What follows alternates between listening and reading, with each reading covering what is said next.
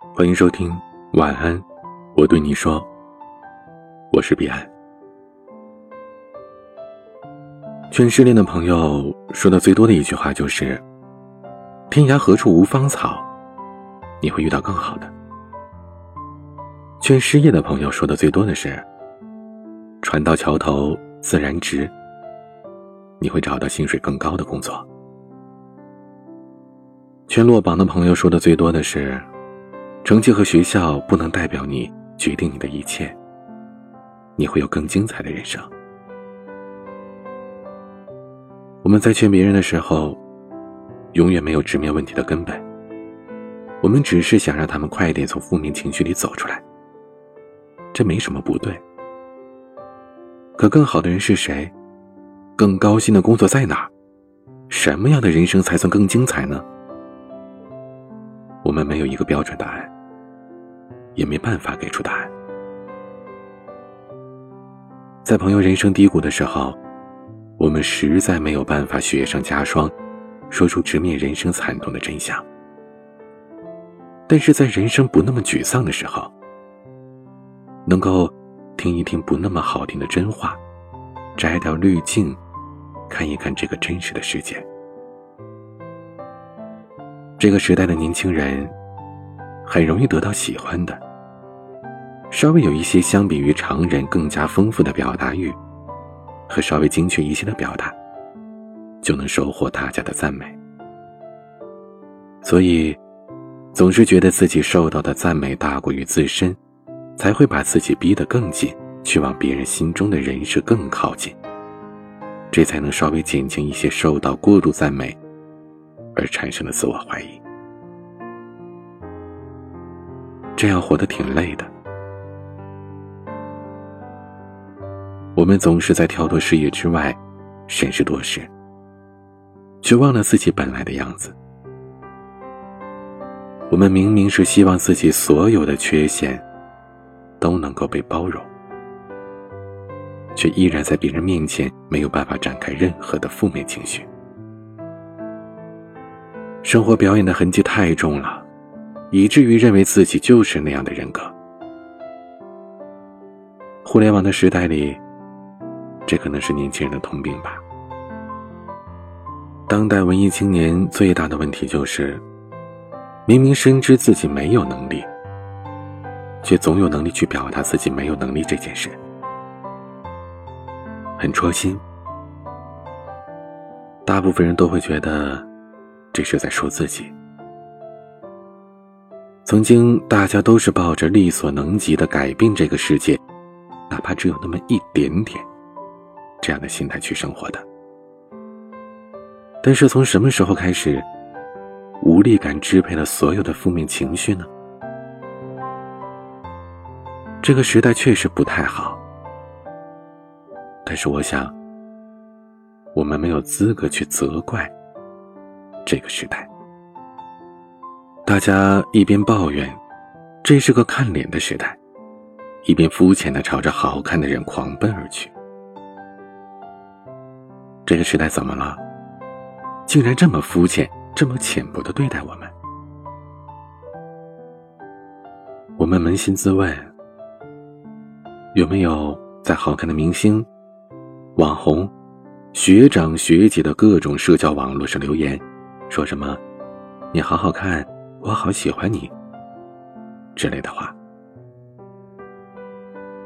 如果有的话，那说明你也是助长这个世界看脸行为的一份子。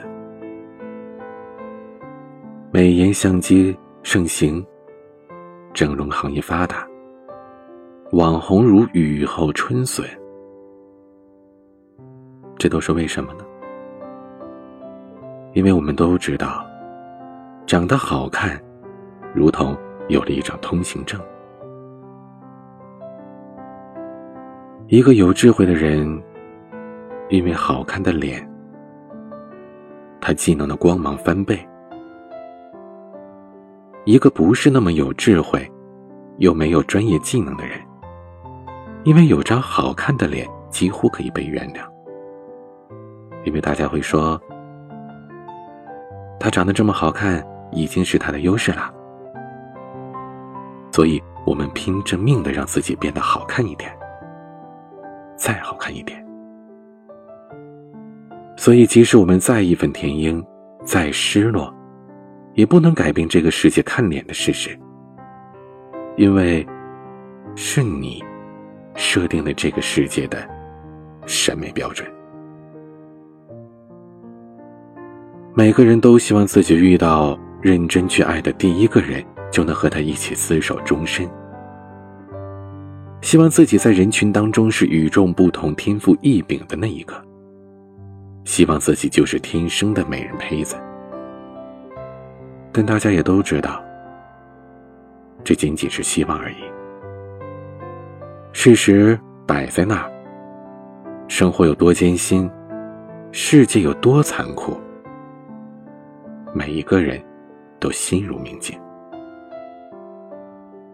靠自己的努力，会让生活变得更好吗？会。面对生活的种种，学会妥协，会让自己过得更开心一些吗？会。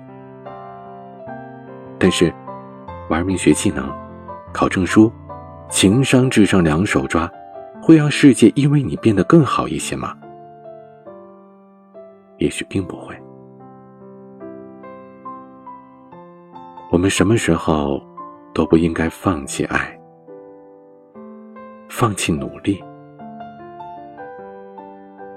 并不是说长得不好看就活不下去，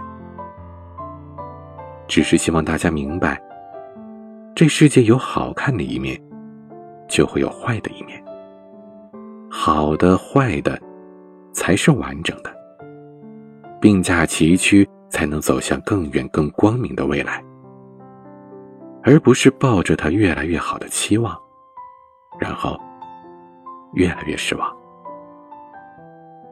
不要对充满恶意又无法改变的规则还抱有莫须有的希望，然后指望着每一个月，世界都会对你更好一点。今天的这篇文章，是因为自己有感而发。我们不断的让自己变得更像他人心目当中的那个自己，却忘记了做真正的自己。你是否也有类似的经历呢？在下方的评论区留言，告诉我你的故事。今天的晚曲是于青的《强迫症》，欢迎添加我的私人微信号：a 一二三四五六七八九零 b c d s g。我是彼岸，晚安。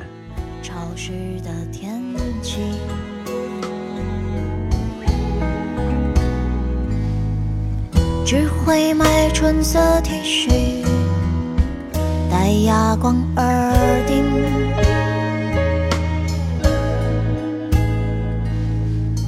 装傲娇耳朵里，保持忽悠的成就的偏执的模式思考，无老化计算。机，保持戒备的